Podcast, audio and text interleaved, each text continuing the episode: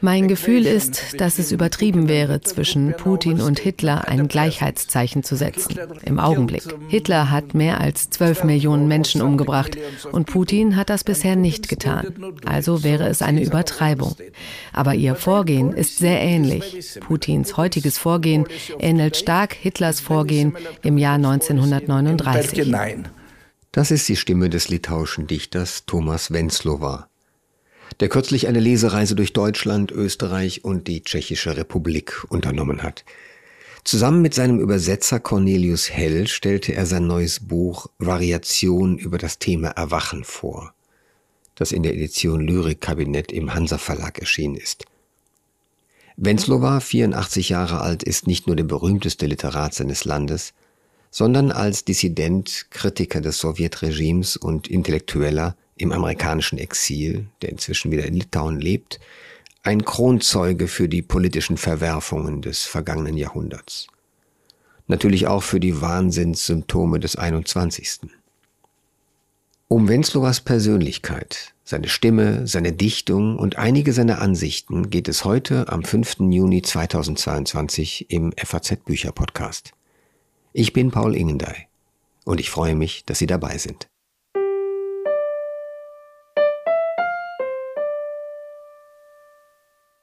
Und so gehen die Sätze von Thomas Wenzlowa, die er mir vor wenigen Tagen in München ins Telefon gesprochen hat, weiter. Putin ist Putin ist auf dem Weg, in Russland eine vollständig totalitäre Gesellschaft zu errichten. Wie gesagt, er ist auf dem Weg, weil der Staat noch nicht völlig totalitär ist, aber er ist unglücklicherweise schon recht nah dran. Eine kleine Rückblende. Als ich vor Jahren zum ersten Mal in Vilnius war, traf ich einen jungen litauischen Dichter, der mir unter anderem erzählte, er absolviere jedes Jahr zwei Wochen Wehrübung. Ich schaute ihn mit großen Augen an. Ein Dichter an der Waffe? Dabei hätte mir aus der bitteren Erfahrung der baltischen Länder klar sein müssen, dass man den Zugriff des ehemaligen Sowjetreichs hier ganz anders empfindet als im sicheren Berlin oder noch weiter westlich. Näher, gefährlicher als ständige Möglichkeit, dass sich die Geschichte von Annexion und Unterwerfung wiederholen könnte. Und deshalb kommt den Gedanken baltischer Menschen in Zeiten des russischen Angriffskriegs gegen die Ukraine besonderes Gewicht zu. Bevor ich ein einziges Gedicht von Thomas Wenzlowa las, ließ ich mich von seinem Leben beeindrucken. Vor fünf Jahren war das. Da erschien ein 600 Seiten Buch mit dem Titel der magnetische Norden. Es ist ein Gesprächsband oder, wenn Sie so wollen, ein Interview im XXL-Format. Nur Gespräch. 600 Seiten durch. Die amerikanische Dichterin und Übersetzerin Ellen Hinsey hat es mit Wenzlowa geführt. Er erzählt darin von seiner Jugend in der Sowjetrepublik Litauen, vom Widerstand gegen das System, von der Dichtkunst, wichtigen Einflüssen durch russische und polnische Poeten, schließlich auch von dem Brief, den der Dichter an die Kommunistische Partei Litauens schrieb. Das war im Jahre 1975. Darin kündigte Wenzlowa den Kommunisten die Gefolgschaft auf. Diese Ideologie sei ihm fremd, schrieb er, und außerdem, meiner Meinung nach, zu großen Teilen falsch. Ihre absolute Herrschaft hat manches Unglück über unser Land gebracht. Das saß. Es war der Schritt hinaus, der 1977 mit dem Exil und dem Entzug der Staatsbürgerschaft endete. Die Formulierung mag uns ein bisschen vorsichtig vorkommen, aber sie ist eindeutig. Zeichen für einen Staat, in dem die Worte etwas wiegen. Dazu muss man außerdem wissen, dass Wenzlowas Vater ein nicht ganz unwichtiger Sowjetfunktionär in Vilnius war. Schon damals hatte der Sohn russische und polnische Dichter übersetzt, die dem System widersprachen und im Untergrund veröffentlichten. Wenzlowa ging erst nach Kalifornien, wurde zunächst von dem großen polnischen Dichter Czesław Miłosz unterstützt, den er ebenfalls übersetzt hatte, und machte dann an der Yale University einen Doktor in Literatur. So brachte er es im Lauf der Jahre zum Professor für russische und polnische Literatur. Das war er. Ein Litauer in der Fremde. Sein geliebtes Vilnius, das Jerusalem des Nordens, wie es gern genannt wird, die Stadt, über die er ein schönes Buch geschrieben hat, sah er jahrzehntelang nicht wieder. Und natürlich musste ich ihn bei unserer Begegnung nach der Bindung an diese Stadt fragen und was sie für einen Dichter wie ihn bedeutet. You see, Vilnius, the capital of Lithuania, is a trilingual city. Sehen Sie, Vilnius, die Hauptstadt Litauens, ist eine dreisprachige Stadt. Die Hauptsprache heute ist das Litauische. Vor dem Zweiten Weltkrieg allerdings war es das nicht. Das war Polnisch und zu einem wesentlichen Teil auch Jiddisch. Das Jiddische verschwand aufgrund der Nazi-Verbrechen und der Auslöschung der jüdischen Gemeinde. Die Polen gingen in das heutige Polen, also nach Warschau, Krakau, auch nach Westpolen, nach Danzig, Stettin, Breslau. Uh, Poland proper, that is for Warsaw, Krakow, and especially Western Poland, like Gdansk, like uh, Szczecin, like uh, Wroclaw, uh, or to give the German names Stettin and Breslau and Danzig. So, um, but doch es blieben auch Polen in Vilnius. Das Polnische ist sehr gebräuchlich und die waschechten Vilniuser müssen drei Sprachen sprechen. Litauisch, Polnisch und Russisch. Das Russische war schon vor der Revolution präsent und in Sowjetzeiten wurde es viel gesprochen. Aus litauischer Perspektive war das keine durchweg positive Entwicklung. Doch die Sprache ist nun einmal da. Hier leben viele Russischsprechende. Russisch ist also Vilnius dritte Sprache. The, the people speaking, the Russian speakers are there, and uh, the Russian is also the, the third language of Vilnius. So, as a citizen of Vilnius, I was not born in Vilnius, I was born in Klaipeda. Geboren wurde ich allerdings in Klaipeda, einer zweisprachigen Stadt, die vor dem Krieg vor allem Deutsch sprach. Der deutsche Name von Klaipeda ist Memel. Die Dörfer um diese litauische Stadt herum sprachen vor allem Litauisch. Memel erinnert einen stark an Danzig, die Geburtsstadt von Günter Grass, die vorwiegend deutschsprachig war, doch im Umland wurde Kaschubisch gesprochen, eine Sprache, die dem Polnischen nahe ist. Viele Bürger Danzigs betrachteten sich als Polen. So ähnlich war es in Klaipeda. Ich verließ die Stadt mit zwei Jahren, nachdem Hitler sie erobert hatte. Und viele Litauer, auch meine Familie, gingen fort. Wir zogen nach Kaunas und später, nach dem Ende des Krieges, nach Vilnius. Dort wurden wir Teil einer Gemeinde von Neuankömmlingen. Erst nach dem Krieg erhielt Vilnius eine nennenswerte litauische Bevölkerung. Vor dem Krieg waren es lediglich zwei Prozent gewesen and moved to Kaunas and later after the war to Vilnius. In Vilnius we become part of the Lithuanian newcomers because Vilnius was populated by Lithuanians only after the war.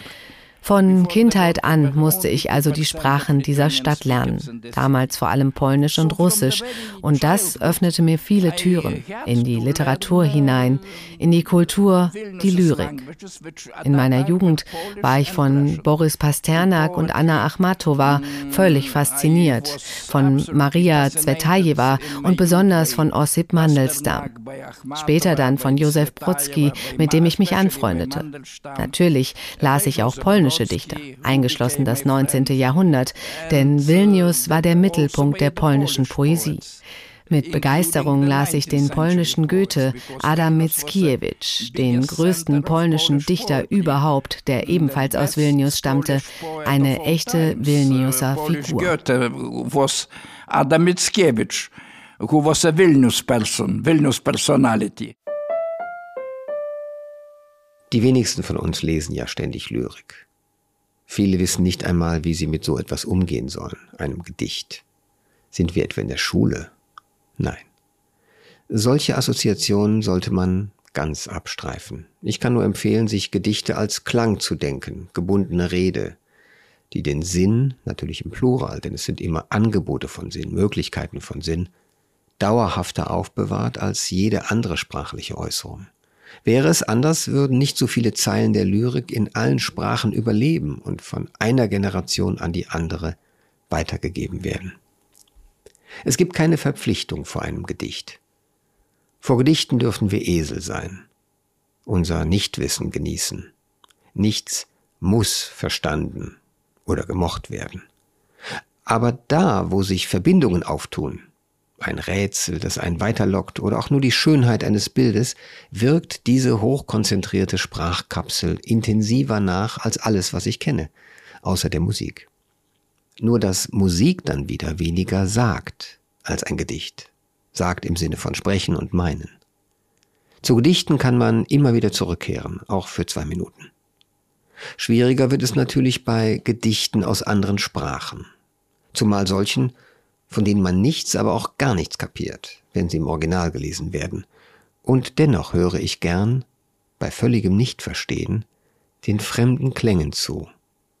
Dichter und Dichterinnen zählen darauf, auf unser Zuhören, als wäre es Musik. So etwa hat Thomas Wenzlower in seinem knarrenden Englisch, das auch 30 Jahre in Amerika nicht weicher gemacht haben, seine Lesung im Münchner Lyrikkabinett eingeleitet, einem Ort, den er schon von früheren Besuchen kannte. Ladies and Gentlemen, uh, unfortunately I don't speak German. I understand it a bit, but my German is uh, embryonic.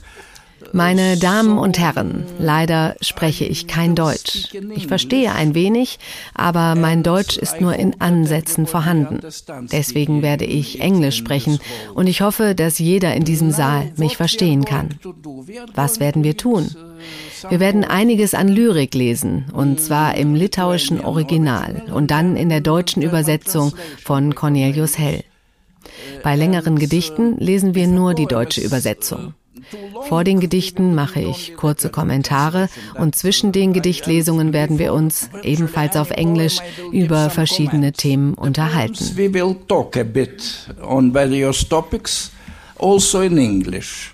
Stellen Sie sich das Lyrikkabinett in der Amalienstraße 83 in München-Schwabing als einen kleinen, aber gut gefüllten Saal vor, mit einer riesigen Bibliothek und einem schönen Innenhof mit einem Publikum, das immer wieder herkommt, um Gedichte zu hören. Mit Dichtern, die sich nie fragen müssen, warum sie das alles veranstalten, weil sie wissen, dass hier jedes ihrer Worte zählt.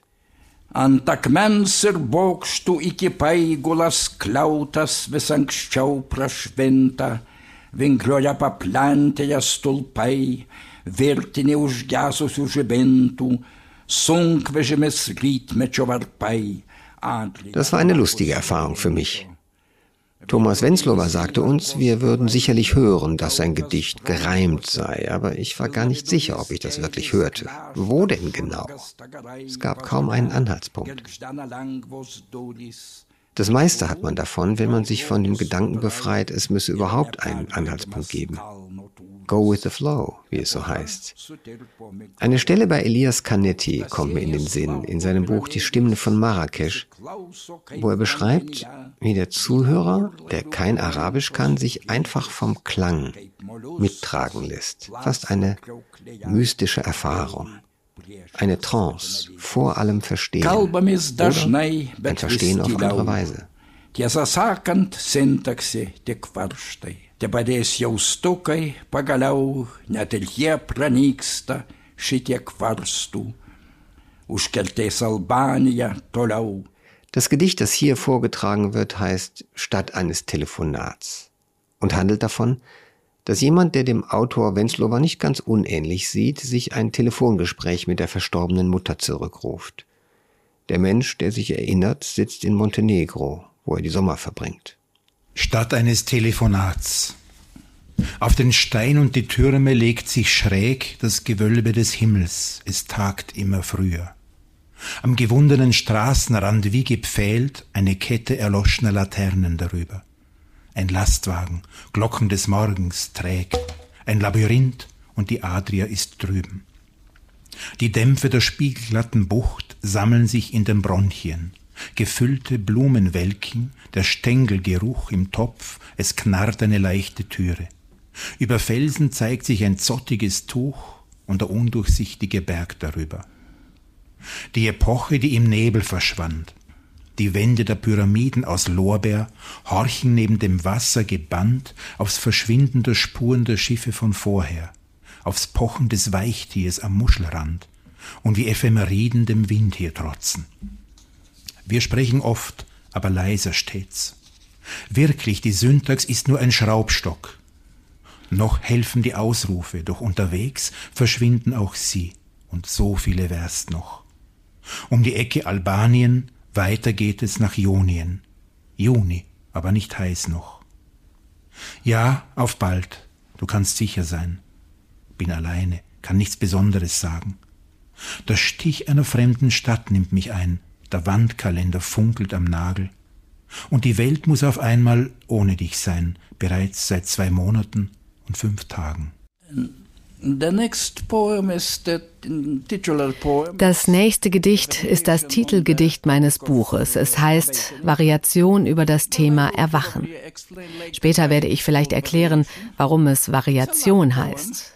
Es ist ein Liebesgedicht, ein nicht so typisches Liebesgedicht, denn es handelt von zwei Menschen in eher vorgerückten Jahren. Bevor ich Ihnen einen Teil dieses Gedichts vorlese, muss ich auf das vorherige zurückkommen, das den Titel trägt Statt eines Telefonats.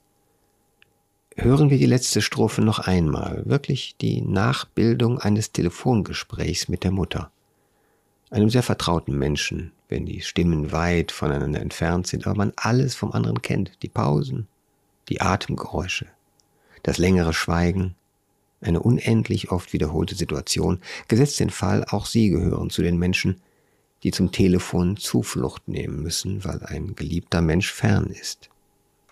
Hören Sie. Ja, auf bald. Du kannst sicher sein. Bin alleine. Kann nichts Besonderes sagen. Der Stich einer fremden Stadt nimmt mich ein, der Wandkalender funkelt am Nagel und die Welt muss auf einmal ohne dich sein. Bereits seit zwei Monaten und fünf Tagen. Hier mischt sich plötzlich der Dialog am Telefon mit der inneren Stimme dessen, der die Mutter verloren hat. Zwei Monate und fünf Tage. Das ist die Genauigkeit dessen, der einen Verlust betrauert und noch immer die Tage zählt. Erinnern Sie sich an Der große Gatsby von Scott Fitzgerald. Gatsby rennt seiner Liebe hinterher, Daisy, einem Mädchen, das er heiraten wollte, das aber dann einen anderen genommen hat, eine sichere Partie die ihr ein standesgemäßes Leben garantierte. Und als Gatsby sie nach langer Zeit wieder sieht, um ihr seinen neureichen Palast zu zeigen, sind die beiden zuerst ganz verlegen. Der Erzähler kommt hinzu und Daisy sagt zu ihm, wir haben uns viele Jahre nicht gesehen. Da sagt Gatsby, wie aus der Pistole geschossen, fünf Jahre im November. Und in dieser Szene entscheidet sich eigentlich schon alles. Er, Gatsby, hat die Tage, Monate und Jahre gezählt. Sie nicht. Er hat immer auf den Kalender geschaut, sie dagegen hat etwas anderes gemacht, irgendein Blödsinn. So viel zur Genauigkeit bei Zeitangaben. In vielen Liebesverhältnissen gibt es einen, der zählt und einen anderen, dem die Zeit egal ist. Denken Sie mal drüber nach. Zurück zu unserem Dichter. Aus dem Liebesgedicht, das von zwei Menschen in vorgerückten Jahren handelt, möchte ich Ihnen zwei Strophen vorlesen und hier, wie auch sonst gilt, machen Sie damit, was Sie wollen. Gewidmet ist es T.M., wohinter ich die Frau des Dichters vermutete, und als ich es ihr sagte, hat sie genickt und gelächelt. Die Zeiten sind verworren, es verschwimmen Jahre, Orte, Töne, nur die Hand bleibt geschmiegt an meine Innenhand, ein leichtes Wimmern, das von einem Traum nun zeugt, verständlicher als meine eigene Stimme. Was jetzt verschmolzen ist, wird nicht mehr schmelzen. Die Kinder sind schon groß und wir allein. So viele tote Freunde. Jeden Tag schon schwimmen aus bereits vergilbten Fotos Gesichter, die du anderswo nicht sehen wirst. Im Saal bei Ahornbäumen in der Stadt, da eröffnen Böen des Konzerts die Nacht. Der Vorhang schwingt, und hinter Fensterläden verwandelt Laubwerk sich zu einem Rascheln, und Silhouetten gleiten auf den Wänden. Es ist nicht wichtig, ob man das als Liebe bezeichnet oder eingefleischte Treue. Ein bodenloser Schrecken, wenn das Flugzeug, mit dem du kommen wolltest, sich verspätet, auch wenn die Blutspur jenen Mull befleckt hat, den du versuchtest vor mir zu verbergen. So schlafen wir und tun, als wüsste niemand, dass einer von uns beiden stirbt als erster. Man möchte lieber weg sein, als das wissen.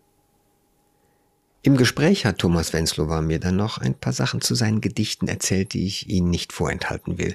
Ich fragte ihn zum Beispiel, ob er sich als Klassizisten bezeichnen würde, jemanden, der auf klassische Formen zurückgreift, nicht im Sinne von verstaubt oder oll, sondern formbewusst, gebildet. Wie jemand, der die Tradition eben rauf und runter kennt und sie als Anspielungsraum benutzen kann. Uh, yes, I think that's probably true because What does it mean? That means that the poetry mm, has a very strong link with human memory. Ja, ich glaube, das stimmt. Was bedeutet das? Es bedeutet, dass Dichtung eine starke Verbindung zum menschlichen Gedächtnis hat, zur Erinnerung. Diese Erinnerung wurde in sowjetischen Zeiten abgeschnitten. Viele Ereignisse der Vergangenheit wurden mit Schweigen übergangen oder verfälscht dargestellt. Und es war wichtig, diese Kette der Erinnerung wiederherzustellen. That was a task important also for the Russian poets such as Akhmatova. She wrote eine bedeutende Aufgabe übrigens auch für die russische Poesie, etwa für Anna Akhmatova, die vieles über die Züge der menschlichen Erinnerung geschrieben hat. Auch für uns in Litauen war das von Bedeutung. Gedächtnis und Erinnerung sind an klassische Muster gebunden, mit archetypischen Mustern in der Semantik. Wie, for example, we, the poets of that part of Europe, we quite often use wir als Dichter dieses Teils von Europa benutzen also solche Motive, seien es die Bibel oder Quellen aus dem Griechischen und dem Lateinischen. Das war wichtig, denn diese archetypischen Muster sind Ausdruck wiederkehrender Muster des Menschen, der menschlichen Seele und der menschlichen Existenz. Uh, psyche of human, uh, exi human existence. Vom Exil des Dichters Thomas Wenzlower habe ich schon gesprochen. Da lag es nahe, auch über den Reisenden zu sprechen, dessen Wurzeln in der Luft hängen und dessen Heimat die Sprache ist, weil es eben nicht anders geht. Da erzählte er mir Folgendes. You know, there is a play, I think by Max Frisch, Uh, with the title Don Juan or the Love for, for, for Geometry. So my friends used to call me Don Juan or the Love of, of, of Geography. Sie wissen, dass es ein Stück von Max Frisch gibt mit dem Titel Don Juan oder die Liebe zur Geometrie. Meine Freunde nannten mich Don Juan oder die Liebe zur Geographie. Ich bin ein verrückter Liebhaber der Geographie. Ich bin ein Reisender. Ich habe etwa 100 Länder bereist, darunter Simbabwe, Tansania, Bolivien, Kambodscha und so weiter zu schweigen von Italien, Spanien, Russland, der Ukraine. Diese Länder habe ich sehr oft bereist. Dreimal war ich in China, jeweils recht lange. Jede dieser Reisen dauerte etwa einen Monat, sodass ich viel von diesem Land sehen konnte. Japan, Australien. Month. So I managed to see lots of that country. Japan, Australia and so on. Uh, I am a mm, visual person. I am not very musical. I don't have a really musical air. I am not a fan of uh, jazz or rock and roll or heavy metal or so on. Ich bin ein visueller Mensch, nicht sehr musikalisch. Ich habe kein Ohr für Musik und ich bin kein Fan von Jazz, Rock'n'Roll oder Heavy Metal wie viele meiner Freunde. Doch ich bin ein Liebhaber der bildenden Künste. Malerei. Ich glaube, davon verstehe ich etwas, auch wenn ich nicht selbst male. Ich verstehe etwas von Architektur. Europäische und asiatische Städte sind solche Schatzkammern der Architektur, dass es mich stets tief beeindruckt. Ich reise also auch, um Kathedralen zu besichtigen. Nicht immer die bekanntesten, etwa in Italien, Deutschland und den Niederlanden. Und immer führe ich einen Dialog mit diesen Städten. Die erste unter diesen Städten ist für mich Vilnius, eine ungewöhnliche europäische Stadt. Eine Mischung aus katholischer, russisch-orthodoxer, jüdischer und sogar muslimischer Kultur. In dieser Beziehung kann man diese Stadt mit Sarajevo vergleichen. Vilnius ist da sehr, sehr interessant, höchst ungewöhnlich und vielschichtig. It um, can be compared to Sarajevo, for example, in, in a sense.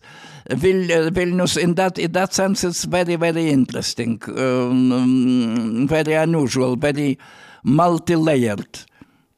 Jetzt ist es aber an der Zeit, sich etwas mehr von der Machart der Gedichte erzählen zu lassen und dafür tauchen wir tiefer ein in die litauische Sprache, selbst wenn wir sie kaum aus anderen Sprachen heraushören würden, geschweige denn jemals sprechen werden. Vielleicht ist es nicht schlecht daran zu erinnern, wie viel wir an täglichem Sprachmaterial aus anderen Sprachen bekommen, ohne uns klarzumachen, dass es übersetzt ist. Immer und überall glauben wir, auf diesen Transfer könne man sich verlassen. Bei Artikeln, bei Büchern, Filmen, Gebrauchsanweisungen. Nur bei Lyrik, der kompaktesten sprachlichen Form, die es gibt, stellen sich tiefere Fragen. Nicht von ungefähr hat das Gedicht mit sprachlicher Dichte zu tun. Und weil es sowohl Klang wie auch Rhythmus und Metrum enthält, darf man sich den Übergang von einer Sprache in die andere als etwas vorstellen, das ein wenig Kopfzerbrechen bereitet.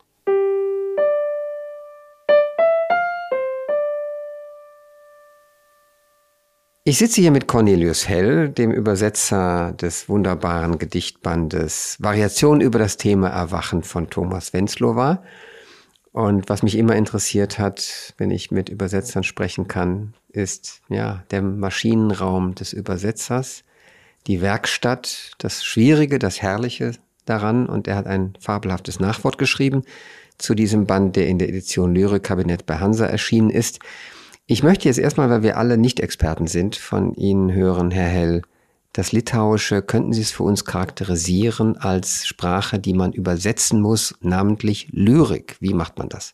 Das ist die älteste noch gesprochene indoeuropäische Sprache und älter oder altertümlich heißt in dem Fall Formenreichtum. Es gibt äh, sieben Fälle ähnlich wie im Lateinischen. Es gibt keine artikelreiche Partizipialkonstruktionen.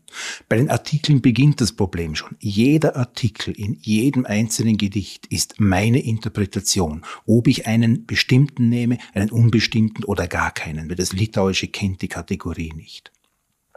Dann ist das nächste Problem, es wird unvermeidlich alles auf Deutsch länger, weil das Litauische äh, heißt zum Beispiel am Land Keime. Das ist ein Lokativ. Im Deutschen muss ich sagen, auf dem Land habe ich schon drei Wörter. Ähm, das ist ein Problem beim Übersetzen von, von Lyrik. Dann muss man natürlich viele Partizipialkonstruktionen auflösen. Das werden dann umfangreiche Nebensätze. Äh, wie man das wieder eindampft oder an anderer Stelle einspart. Das Einzige, wo man quasi legal einsparen kann, sind die Komposita. Das Deutsche hat so wunderschöne Komposita.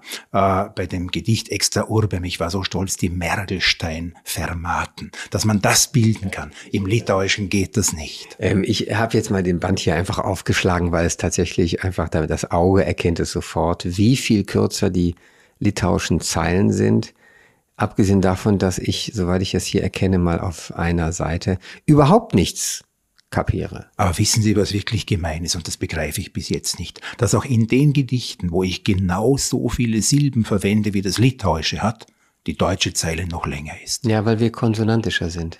Das ist das Schreckliche. Wir haben ja, ich weiß gar nicht, was das Maximum an Konsonanten ist, wenn man SCH mal als drei nähme, was es nicht ganz ist dann kann man, glaube ich, sechs oder sieben Konsonanten am Stück bei uns machen. Und durch die Artikel hat man mehr Wörter, daher auch mehr Abstände zwischen den Wörtern und schon ist die Zeile wieder länger. Ja, genau. Würden Sie uns was erzählen über den Spaß? Und also die Schwierigkeit ist jetzt klar, oder zumindest eine oder zwei Schwierigkeiten. Wir, Sie haben noch gar nicht angefangen, uns zu erzählen, was, was dann wirklich schwierig ist, gerade bei diesem Autor. Bei diesem Autor ist schwierig, dass er natürlich auf der einen Seite den hohen Ton hat den er gerade auch aus der russischen Lyrik von Mandelstam hat. Ähnlich wie bei Brodsky äh, verbindet er das mit Colloquial-Formen, mit Umgangssprache, aber auch mit naturwissenschaftlichen Termini. Das alles hinzukriegen und sich auch dann schlau zu machen und auszukennen. Also es sind naturwissenschaftliche, geografische Dinge drinnen. Da muss ich auch zuerst googeln, um mir das bildlich vorstellen zu können, weil ich mich da im Deutschen nicht auskenne. Das muss aber jeder Übersetzer machen. Das gehört halt zur Arbeit, äh, sich sich zu dokumentieren. Ich habe hier in Ihrem schönen Nachwort geblättert und Sie haben hier bei einem Gedicht gesagt, dass in dem Gedicht selber die herrliche Aussage kommt, im Klang ist Klarheit. Und dadurch haben sie, so schreiben sie auch, die Rechtfertigung genommen, sozusagen viel mit Klang zu arbeiten. Denn Übersetzungen müssen sich ja ständig entscheiden, müssen etwas opfern, um etwas zu gewinnen. Haben Sie da eine Präferenz? Was sind Ihre Lieblingskunstgriffe, wenn es sowas gibt? Na, es ist bei diesen Gedichten äh, verschieden. Es gibt ja ganz freirhythmische, ungereimte. Da ist natürlich schon äh, das Wörtliche, der Inhalt äh, primär. Da kann ich auch äh, länger sein, da kann ich anderen Rhythmus äh, nehmen. Bei den ganz äh, strikt gereimten und strikten Strophenformen, die er ganz bewusst verwendet, da kann ich natürlich nichts verändern. Das wäre so, wenn ich in einer Bachfuge eine Note einfüge, damit es leichter zu spielen ist. Da muss man sich ganz starr dran halten. Und äh, das Schöne dann ist eben einzuschwingen in diesen Rhythmus und ich in eine Form hineinzukommen, da bin ich wieder bei Bach, wo keine Note, wo kein Klang, wo nichts zufällig ist. Dem muss man sich irgendwie annähern. Ich muss da grafisch arbeiten, ich muss mir die Silben, äh, die Rhythmen aufzeichnen, ich muss mir die Reime äh, farbig aufzeichnen, um da hineinzukommen und nebenbei oft am Tisch klopfen, äh, um einzuschwingen in den Rhythmus und das in den Rhythmus zu bringen. Hm, ja. Sie haben in Ihrem Nachwort auch zwei Strophen mal einfach beispielhaft nebeneinander gestellt, nämlich einmal eine, wenn man so will, interlinear oder wörtliche Übersetzung, so als zu Demo-Zwecken, fünf Zeilen. Und dann haben Sie uns gezeigt, die anderen fünf Zeilen, wie ist es, wenn man an ihnen gearbeitet hat und sie geschmiedet hat. Wären Sie mal so nett, uns zweimal fünf Zeilen hier vorzulesen, einfach, dass wir das mal hören. Die wörtliche Fassung wäre, das ist also ein Gedicht auf die Altstadt von Vilnius. Äh, die wörtliche Übersetzung ist, diesseits der Kreuze, diesseits des Berges, passt die Stadt in eine hohle Hand. Und die dorische Säule gleicht durch Klarheit dem Nachtfrost, randvoll von einer leichten Zeit. Das ist ein fünfzeiliges Gedicht, wo sich drei Zeilen aufeinander reimen. Und Dreierreime sind immer schwerer als zwei. Jetzt müssen Sie ganz schnell die zweite lesen, damit wir noch die andere so ein bisschen im Kopf haben. Daraus wurde dann, vor den Kreuzen, vor dem Hügel, passt die Stadt auf einen Flügel. Und die Säule dorisch gleicht ganz dem Nachtfrost in der Kühle und ist voll der leichten Zeit. Das ist herrlich. Und würden Sie jetzt auch noch die ersten paar Sätze lesen, die Sie danach geschrieben haben, um zu erklären, warum Sie das und das tun dürfen?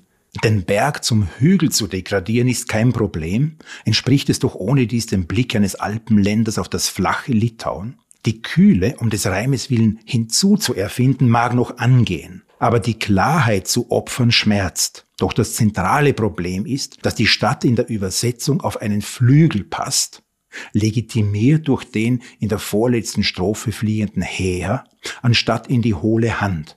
Im veränderten Bild schimmert nur noch durch, dass die Stadt aus dieser Perspektive sehr klein erscheint. Was mir daran besonders gefällt, ist, dass Sie transparent machen in Ihrer Arbeit und auch in diesen Erklärungen, ähm, dass wir unentwegt Kompromisse lesen, wenn wir Übersetzungen lesen. Und äh, im Grunde ist es nicht gerechtfertigt zu sagen, ich habe Tolstoi gelesen, ich habe wenn man das Original nicht kennt. Und nur bei den Sprachen, die uns sehr nahe sind, ja, da nähern wir uns an, schmiegen uns geradezu an und glauben, das Original sozusagen richtig zu schmecken. Aber dass ein großer Teil, der allergrößte Teil der Weltliteratur, die ich lese, allesamt übersetzt ist. Das muss man einfach mal zur Kenntnis nehmen und entsprechend auch äh, mitbedenken. Und diese Sache hat noch eine längere Vorgeschichte. Das ist ja äh, der Rhythmus und der Reim kommt aus einem Mandelstamm-Gedicht, Mandelstamm auf Tiflis. Und ich habe natürlich dieses Gedicht zweisprachig in der Übersetzung von Ralf Dudley. Deutsch konnte ich es selber lesen. Meine Freundin ist halb Russin, halb Bosnierin und hat mir das auf Russisch vorgelesen. Ich kann gar so viel Kyrillisch, dass ich mitlesen kann und einschwingen auf den Originalrhythmus. Und dann habe ich sie gefragt, und jetzt sag mir, welche Wörter von der Übersetzung sind nicht im Original? Und das waren dann doch ein paar. Und das hat mich auch wieder ermutigt, äh, ich muss was weglassen, ich muss was hinzuerfinden, wenn ich Rhythmus, Klang, Reim erhalten will. Ja, das ist sicherlich äh, plausibel, aber was natürlich auch schön ist, dass Sie gerade mit der Freundin und dem russisch-bosnischen wieder einmal äh, Teile dieses enormen Raums abschreiten. Den nur, nur Ignoranten als den Osten bezeichnen, der aber so differenziert, so riesig und so vielfach zusammenhängend ist, wie ja Wenzlowa selber, der Russisch, Polnisch, Litauisch spricht, und zwar von früh auf, und der mit diesen Sprachen arbeitet, mit den Traditionen arbeitet, plus das Englische. Also er spricht ja vier Sprachen, er arbeitet in vier Sprachen. Plus den Altphilologen als Großvater. Genau. Davon hat er mir auch natürlich nochmal erzählt. Ich würde ganz gern auf ein Thema kommen, was bei ihm so sichtbar und so fühlbar ist, nämlich der ständige Bezug auf andere Größen der Poesie. Die poetische Tradition ist bei ihm 2000 Jahre hindurch präsent. In den Gedichten, das macht sie auf den ersten Blick zu gelehrten Gedichten. Mir scheint es aber vor allen Dingen ein unendlicher Dialog, als ob die wirklich neben ihm stünden. Ja, so ist es. Äh, er legt es auch offen in den, in den Anmerkungen. Äh, englischsprachige Poesie, äh, deutschsprachige vielleicht noch am wenigsten, russische, polnische natürlich und antike. Und da wird immer zitiert und variiert und hineinkommentiert. Es gibt aber noch einen Gegenpol dazu, und das sind die Landschaften. Also komischerweise oder erfreulicherweise oder was ganz selten gelingt, er ist dieser Poeta Doctus, und gleichzeitig ist er sehr sinnlich, sehr konkret, sehr genau in den Details, in den Landschaften. Äh, das fasziniert mich besonders. Es geht mir ähnlich. Also ähm, das ist man von einer Zeile auf die nächste nie weiß, was kommt bei ihm. Wir sollten vielleicht mal kurz erwähnen, dass er tatsächlich ja auf Deutsch nur zwei Gedichtbände hat. Der zweite ist jetzt da mit ihrer Übersetzung. Das ist natürlich für das Werk eines so alten Poeten und auch so, ja, er ist produktiv, auch wenn er kein Vielschreiber ist in keiner Weise, aber er hat auf Englisch natürlich deutlich mehr. Wie erklären Sie sich das? Da sie halt im deutschen Sprachraum relativ spät angekommen ist, äh, dass überhaupt die litauische Literatur und Poesie relativ äh, spät angekommen ist, also vor der Wiedererlangung der Unabhängigkeit und wo er in Amerika im Exil war, ist schlicht und ergreifend gar nichts gelaufen. Darf ich fragen, wie Sie an ihn geraten sind? Wie fing's an? Sie waren ja Leser, bevor Sie Übersetzer wurden. Ah, das fing an äh, in den Anfang der 90er Jahre, habe ich meine ersten Gedichtübersetzungen gemacht. Und da hat mir ein litauischer Übersetzer aus dem Deutschen gesagt, was du machen müsstest, Wenzlower übersetzen. Das wollte ich machen, habe seine Adresse ausfindig gemacht und er hat mir drei Bände aus den USA geschickt. Und ich habe diese Bände gesehen, gelesen und bin erstarrt und mir gedacht, das kann ich nie. Und habe mich so geschämt. Warum dachten Sie, Sie könnten es nicht? Erstens also schon einmal rein vom litauischen Verstehen her, die, die vielen äh, Wörter, altertümlichen Formen und so weiter. Aber dass ich im Deutschen fähig wäre, ich habe das nie versucht vorher, äh, so streng gebundene, rhythmisierte Lyrik zu übersetzen, das habe ich mir nicht zugetraut und habe die versteckt, damit ich die Schande nicht mehr sehe. Und 2009 habe ich ihn nach Linz eingeladen zu diesem gemeinsame Kulturhauptstadt Vilnius und Linz. Äh, Vilnius liest Linz. Und im Zuge dessen habe ich die Bücher wieder gefunden, bin wieder erstarrt, habe da den Absender gesehen und habe ihn dann gefragt in Linz, ist das Ihre Handschrift? Ja, das ist sie. Da habe ich mich endlich entschuldigt. Sie haben mir damals die Gedichte geschickt und ich habe nichts gemacht und nicht einmal geantwortet, weil ich mich geschämt habe. Und Gut, und dann hat er den Petrarca-Preis bekommen und wollte 2014, dass ich für die Manuskripte fünf Gedichte übersetze. Bin ich wieder erstarrt, aber habe gedacht, wenn er das will, muss ich's versuchen. Hab mit Alfred Kolleritsch noch vereinbart, ich kann nicht garantieren, dass ich alle fünf schaffe. Haben wir unter der Hand gesagt, wenigstens drei. Sind dann ohne dies alle fünf geworden. Und jetzt bei dem Buch habe ich die Vereinbarung nur mit mir selber getroffen. Mir gedacht, wenn ich von den 33 und nicht alle schaffe, Thomas Wenzlow hat selber so viel Schwieriges übersetzt, dann sage ich das ihm und wir tauschen oder so. Es war dann auch nicht notwendig, aber mit dieser Abmachung mit mir selber habe ich mich leichter getan, es einfach zu versuchen und in das offene Feld hinauszugehen. Wenn Sie jetzt glauben, ich sei zufrieden, befinden Sie sich im Irrtum. Man kann immer nur Dinge andeuten. Besonders hier bei Lyrik, aus einer völlig unbekannten Sprache. Ich dachte ohnehin einmal, ich würde hier im Podcaststudio hocken und mit Stapeln von Büchern hantieren und ein Papier fallen lassen und noch eins und dann wieder zitieren und vorlesen. Und am Ende ist es alles ganz geordnet, ganz ordentlich. Dennoch habe ich jetzt ein paar Bücher vor mir liegen, nämlich seine, Thomas Wenzlovas, und wollte Ihnen von einem Buch mal kurz erzählen, Vilnius, eine Stadt in Europa. Da gibt es eine Stelle, wo er die Schuld der Litauer behandelt. Schuld, als sie mit den Nazis kollaborierten, ebenfalls Juden ermordet haben. Und er schreibt über die Zeit danach, wie man über die schwärzeste Seite der Geschichte nachdachte, sie abwehrte, nicht verstehen wollte. Und er schreibt, in Deutschland dauerte dieser schwierige Prozess mehrere Jahrzehnte. Viele Litauer sind auch heute noch der Ansicht, dass die ungeschönte historische Wahrheit ihrem Land Schaden zufügen, es schwächen und ihm die Selbstachtung nehmen könnte. Andere neigen dazu, vornehmlich von Stalins Verbrechen zu sprechen und alles, was danach geschah, als verständliche und wohl auch verzeihliche Reaktion zu bezeichnen. Doch es gibt zwei einfache Axiome, schreibt Wenzlowa hier. Und ich kenne Litauer, die von ihnen nicht abweichen. Das erste, ein Verbrechen lässt sich nicht durch ein anderes rechtfertigen. Das zweite, die Wahrheit schwächt nicht, sondern sie befreit. Und sie nimmt die Selbstachtung nicht, sondern gibt sie zurück. Das ist ein älteres Buch. Er hat mir erzählt, dass er das als Auftragsarbeit geschrieben hat. Er kennt Vilnius unglaublich gut, seine Architektur, seine Geschichte, die Kultur. Er ist viel durch die Stadt gewandert, hat Architekturführer studiert, was immer es gab damals. Und hat eine solche Anhänglichkeit zur Geschichte, zur gespeicherten Geschichte der Stadt, dass es mich gerührt hat. Die Stelle, die ich gerade gelesen habe in diesem Buch, kehrt in abgewandelter, vereinfachter Form in dem großen Gesprächsbuch Der magnetische Norden wieder. Und da erinnert Thomas Wenzlova daran, dass der litauische Präsident Algirdas Brazauskas in einer Rede in der israelischen Knesset sich entschuldigt hat für das, was vor einem halben Jahrhundert oder mehr den Juden angetan wurde. Und da wurden seine Worte, schreibt Wenzlova, von allzu vielen Menschen in Litauen als nationale Demütigung verstanden.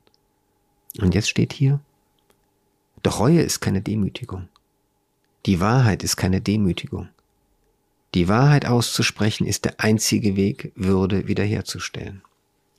Und dennoch würde ich sagen, man kann immer nur Dinge andeuten, besonders hier, bei Lyrik, bei diesem Lyriker, aus einer völlig unbekannten Sprache.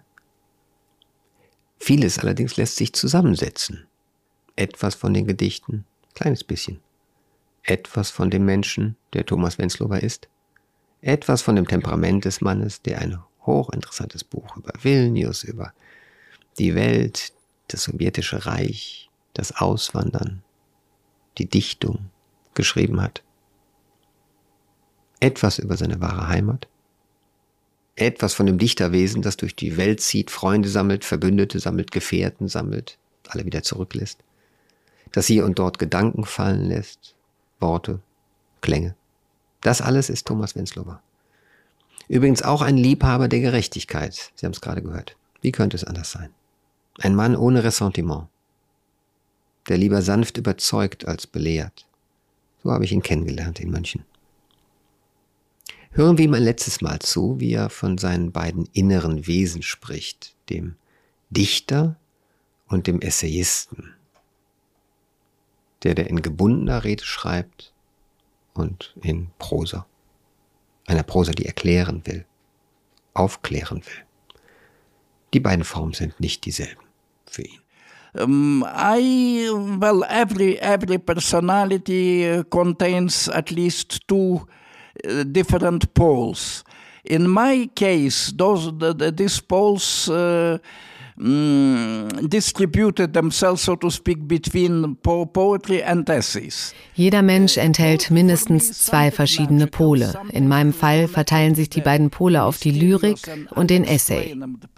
Lyrik ist für mich etwas Magisches, verbunden mit dem geheimnisvollen und unerklärlichen Teil des Lebens.